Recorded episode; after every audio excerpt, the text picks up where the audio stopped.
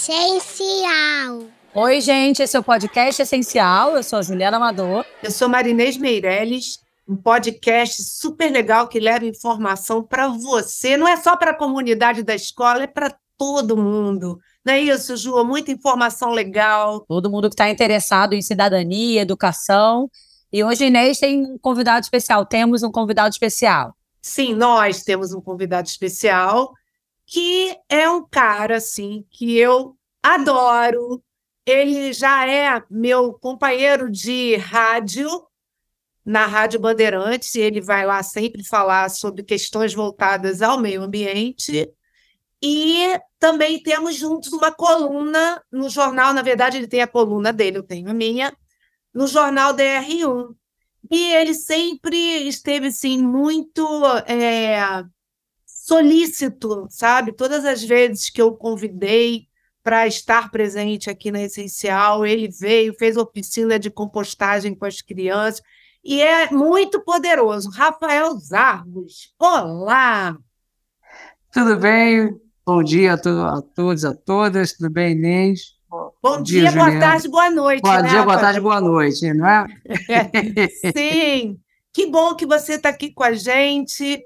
E a gente queria que você se apresentasse, né, Ju? Faz aí. Isso.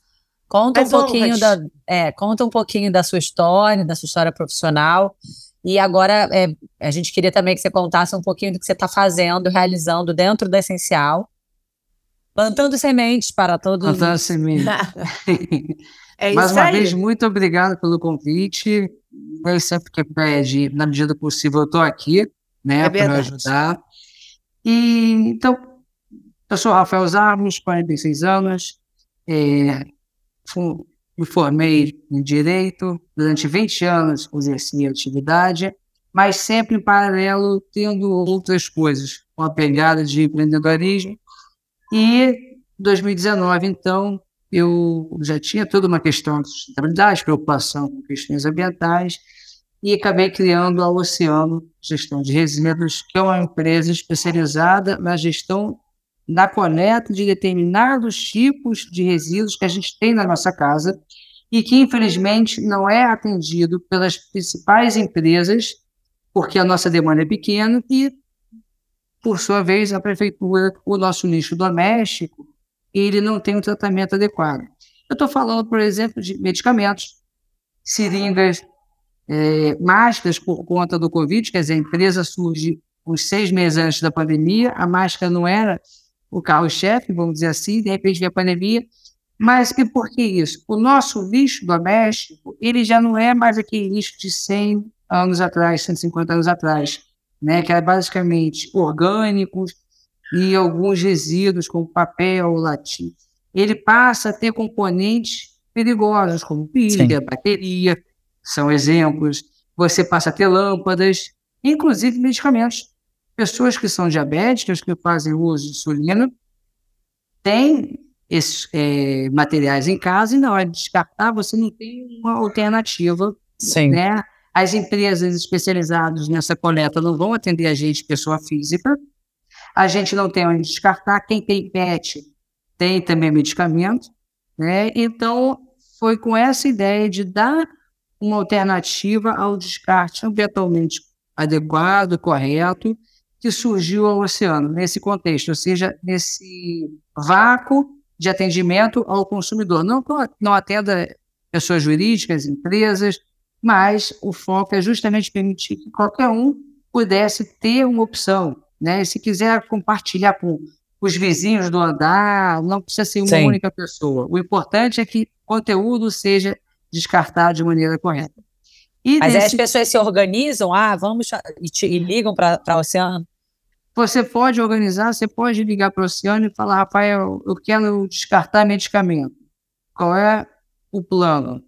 Se você vai descartar todo o medicamento sozinho, se naquele saco tem medicamentos compartilhados, não importa. A coleta tem um custo, mas ela pode ser compartilhada. Então, eu atendo condomínios, né? eu atendo, às vezes, é, pessoas que moram em casas, mas compartilham com vizinhos. Da mesma forma como você tem o ecoponto nas escolas, em alguns pontos, que você pode levar, eu mais ou menos uso esse conceito também. Não importa quem esteja gerando, se é uma unidade, duas unidades. Aquele saco precisa ter uma quantidade X. Um destino correto. É, um destino se ali correto, só podem é. ser, ser 5 quilos, são 5 quilos. Não me importa se esses 5 quilos são compartilhados. Tá? Então eu compartilho o saco, vamos dizer assim. Uhum. Tá? Então foi. Adorei é, isso! Eu compartilho. Então, nasceu com esse propósito, e nesse meio tempo, é, eu comecei a me especializar. Então, eu tenho especialidade também em Agenda ESG. Para quem não está familiarizado, Agenda ESG significa é, uma ação das empresas voltadas com governança, sustentabilidade e preocupação ambiental. Tá? Então, a gente ajuda as empresas a se adequarem, a, a terem um caminho é, de gestão, uma governança mais sustentável, mais moderna, mais compatível com os pensamentos do desenvolvimento sustentável da, das Nações Unidas, por exemplo. A gente tenta dar uma equidade na, na governança, com maior participação de mulheres, maior participação de pessoas que compõem uma minoria né? Então, a gente ajuda as empresas a reformularem ou então a criarem compliance, código de ética, tendo também como preocupação a sustentabilidade e o social. Trabalho também com questões de carbono, projetos de reflorestamento, participo do movimento Lixo Zero, do Climate Reality aqui no Brasil, questões de climáticas, muito legal. Pai climático, coaching climático, pai climático. Gente, depois a gente tem que fazer um só sobre carbono e reflorestamento. Compensação, Oficina. que eu quero fazer aqui na escola, compensações. E esse é o propósito de estar aqui também. Então, assim, gestão é, Rafael, de resíduos. eu acho que assim, isso tudo é incrível. Eu acho que assim, é só, que bom que isso está acontecendo, né? Senão a gente ia acabar com o planeta. E é, é, precisamos ter esperança que é possível ter uma empresa viável, que tem lucros, mas que não destrói o meio ambiente, que tem uma preocupação social e ambiental. Então, é uma esperança muito grande que isso esteja acontecendo. E que eu, que eu queria entender é o que, que você tem feito dentro das escolas, que é isso, né? Também formando cidadãos mais conscientes com seus resíduos e o curso de compostagem, que você fez o curso é ótimo. Oficina. Os mini alunos. Mas, ô, ô, Ju, eu tenho que dizer que ele é pai da Gigi, né? Ah, que ele não ele é falou. É tem dois livros, e tem dois livros infantis de compostagem. Oh. Que legal! Tem os dois livros lá da Gigi, que é justamente falando sobre dois modelos de, ah, de compostagem doméstica, né? Então, um que é a Gigi fazendo a compostagem através dos vasos compostores, que é a minha paixão, foi aí, foi eu ensinei lá na creche, é onde eu ensino a creche. E depois, o segundo, segundo livro é quando a Gigi então, vai na casa da melhor amiga para conhecer outro tipo de compostagem, que é justamente o miocárdio. Então, são as duas formas simples de compostagem, ficando em cima disso. É um livro infantil lúdico, uma forma de servir de porta de entrada para esse tema que ainda é tabu. Né? Afinal de contas, a gente está falando de mexer com o orgânico, de ter sobras orgânicas dentro de casa, a questão traz ou não traz vetores, dá ou não dá cheiro, e serve justamente para desmistificar. É, eu queria contar se, qual é o, o que está rolando agora, esse projeto que você está desenvolvendo na Essencial. Explica um pouquinho para gente. Então, além da empresa de gestão, também trabalho com consultoria e eu tenho especialização na gestão de resíduos com filosofia lixo zero. Então, para as pessoas entenderem que a diferença básica entre uma gestão de resíduos convencional e a gestão com filosofia lixo zero é que, enquanto na gestão tradicional de resíduos, a gente pensa de maneira linear, ou seja, eu gero resíduo aqui na creche ou em qualquer empresa, esse resíduo vai para as lixeiras, vai ser colocado dentro daquele famoso saco preto, esse uhum. saco preto ele vai então ser coletado por alguma companhia e vai, vai ser levado, então, ou para o aterro sanitário, para o modelo ideal de tratamento, ou então, infelizmente, para o lixão. A gente ainda tem mais de 3 mil lixões oficiais, sem, sem contar os clandestinos, a gente ainda tem quase 3 mil lixões funcionando. já deveria ter sido encerradas as operações, mas o fato é que a realidade em pequenos municípios. Sim. Então, essa seria a maneira tradicional de uma gestão de resíduos de forma linear. Eu gero, alguém pega e leva. Na gestão de resíduos é, com filosofia lixo zero, e é isso que eu venho implementando nas escolas, e essa é a razão de estar aqui. A, o objetivo do lixo zero é destinar somente 10% na medida do possível. Ou seja, aquilo que não é possível dar uma outra finalidade, o que a gente chama de rejeito, então, seria elevado. Então, no mundo ideal, possível, a gente vai fazer um trabalho aqui de forma que a gente só mande para a coleta é, de lixo, né, para ter 10% do que foi gerado. E como é que a gente vai fazer isso? Então, eu vou nas escolas, no primeiro dia eu vou fazer uma análise de, de todo, o lixo que é gerado. De todo o lixo, vou, vou olhar todos os ambientes, sala por sala, é, almoxarifado, vou tentar entender naquela visita, no primeiro momento, né, a gente vai fazer uma análise. O que, que tem de lixeira, onde é que estão as lixeiras, né? Então a gente vai fazer todo um trabalho de compreensão de como funciona a gestão naquela escola, né? O que cada sala gera, o que cada ambiente gera, eu vou compreender os elementos que são trabalhados, porque uma escola tem determinados tipos de materiais que não tem empresa. Né? Então, aqui a gente tem muito mais pulô, lápis de cera, lápis de colorir, massinha. Você Sim. tem elementos para brincar e desenvolver a capacidade cognitiva de colagem. Né? Você tem muito brinquedo, então você tem muito componente plástico.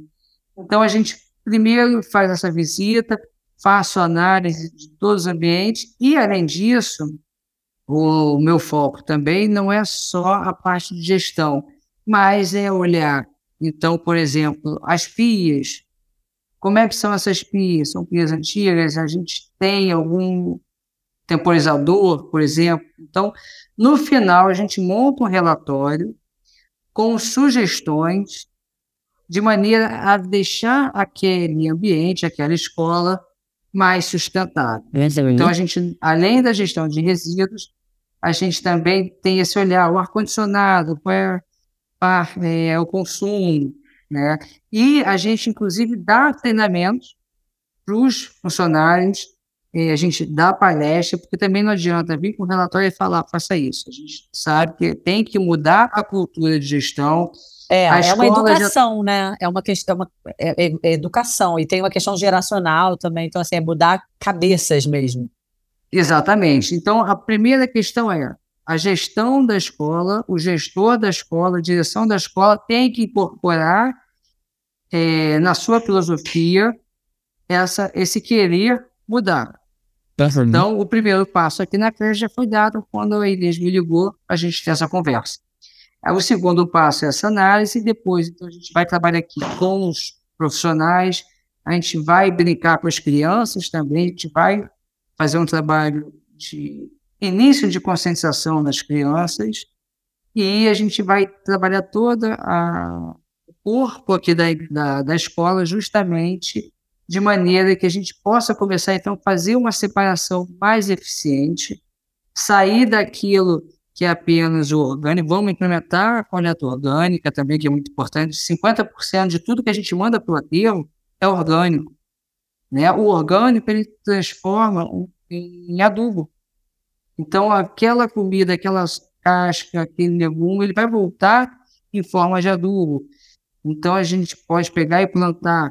Então, o nosso trabalho vai um pouco além simplesmente da gestão, né? mas sim de uma criação de uma cultura é, de sustentabilidade. Afinal de contas, instituição de ensino é, é porta de entrada do aluno para o mundo.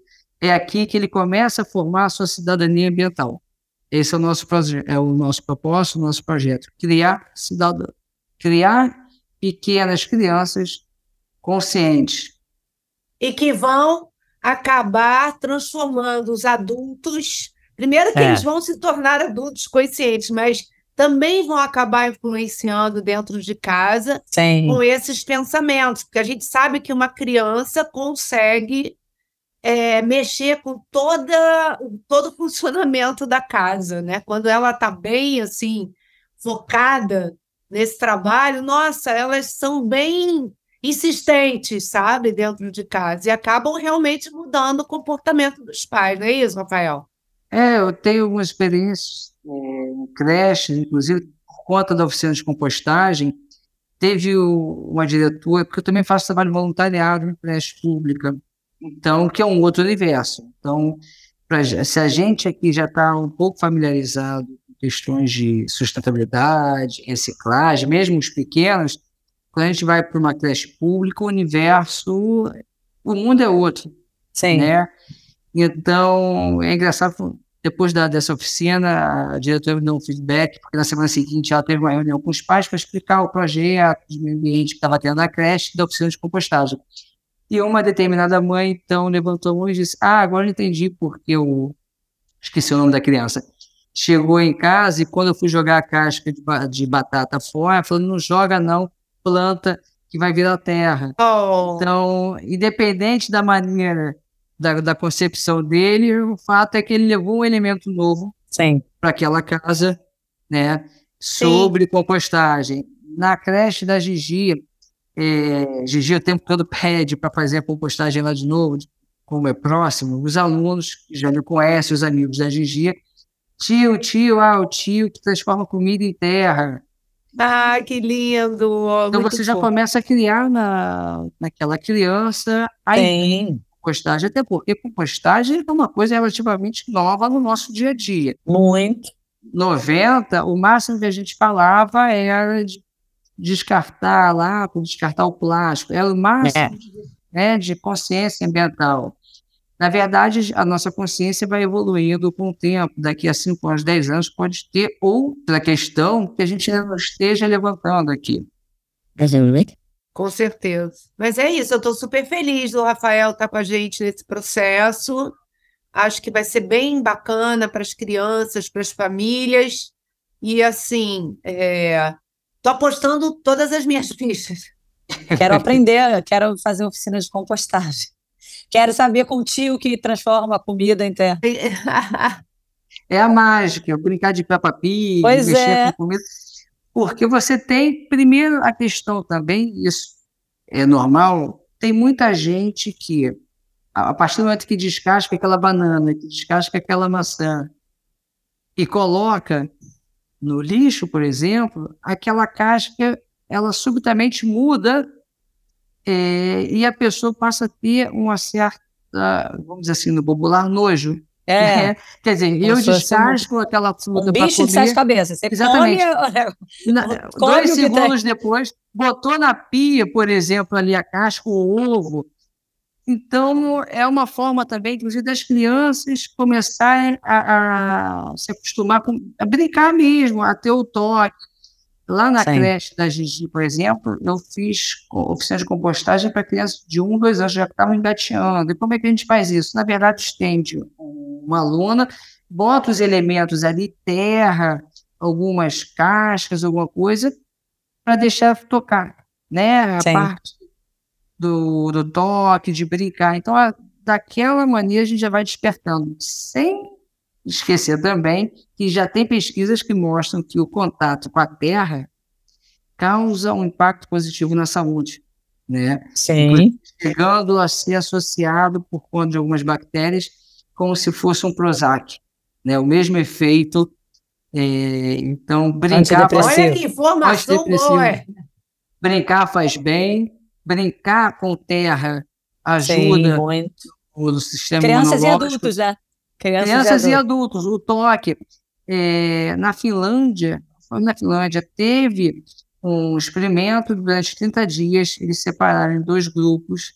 Foi feito na creche uma parte de plantio com grama, né, reproduzindo todo o ambiente da natureza mesmo, e outra parte do grupo só brincou é, no cimento, no tradicional. 30 dias depois, eles perceberam que aquele grupo que brincou na natureza, vamos dizer assim, em contato com a terra, teve um fortalecimento no sistema imunológico. Olha só, gente, que maravilha essas pesquisas. Aliás, o, Rafael Zalos é o rei das pesquisas. Não pode deixar ele falar muito que ele começa 40%, 50%, um milhão. Ai, meu Deus do céu, uma loucura. É, mas é bom, né? A gente gosta de dados, né, Rafael? Exatamente, porque primeiro vem da herança jurídica, lá eu preciso ter a fonte. Ah. Eu não posso falar só por falar. Sim. E Senão fica coisa... só opinião, né? Sim. Fica só opinião. E uma coisa muito importante, eu preciso passar credibilidade. Então, assim, é, ainda mais no mundo de fake news e tudo mais, é. É, então é muito importante que eu me resguarde a Sim. cada informação. É, tento não ser técnico, mas a cada informação, se você me ligar ou mandar mensagem, Rafael, cadê esse dado? Eu mando. Então, assim, Isso, assim, tudo que eu falo tem guardado, porque tem gente que, que manda mensagem duvidando. Duvidando. Duvidando né, no, num momento de negacionismo, quer dizer, a todos nós é, permitido não acreditar, a ciência se desenvolve justamente com a dúvida, né? Se, Sim. todo mundo aceitar o fato como verídico, a gente não desenvolveria. Então, a negação é importante para o desenvolvimento da sociedade. Isso faz parte. Sim. Sim, é isso aí. Questionar, né? É importante. Questiona, exatamente, o questionamento faz parte. É o questionamento que instiga você, então, a desenvolver a resposta para comprovar que eu estou errado. Maravilha. Ai, adorei, Rafael. Também, adorei. Acho que esse tema é tão maravilhoso e fascinante que a gente pode desdobrar esse encontro em muitos outros, pensar em, Com certeza. em temas mais específicos, porque foi, acabamos falando, é, falando de uma forma muito geral, né? Uhum. Mas tem muito assunto interessante para toda a família, para a educação, para a cidadania, que o Rafael pode dividir com a gente. com certeza, ele vai estar conosco, então, assim, durante algum tempo, então a gente pode aproveitá-lo. Fica à vontade, querendo, a gente marca, vamos fazer pauta, então. É, isso, assuntos importantes que você acha que de fato, é isso, né? Esse podcast acaba sendo um material que vai ficar para sempre gravado, e uma ferramenta muito importante de comunicação e de educação, de transformação. Então, assim, trazer esse seu conhecimento não só para famílias da nossa escola, mas para todo mundo. Democratizar o seu saber. Coloco à disposição, a gente pode pensar em pautas, pode é, vocês mesmos perguntar o que vocês têm de dúvida em cima Isso. disso, a gente cria. Isso, algo muito específico. legal.